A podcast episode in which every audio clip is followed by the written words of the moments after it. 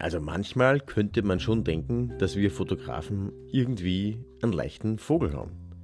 Wir haben schon das beste Equipment, das man haben kann, und dann denkt man sich, man braucht unbedingt noch was dazu, weil es ja noch schöner, noch besser, noch toller funktionieren würde.